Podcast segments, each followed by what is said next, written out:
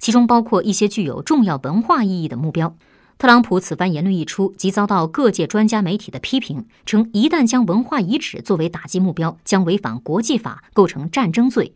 在遭多方质疑批评后美国总统特朗普七号改口称如果打击伊朗文化遗址违法那么他愿意遵守法律。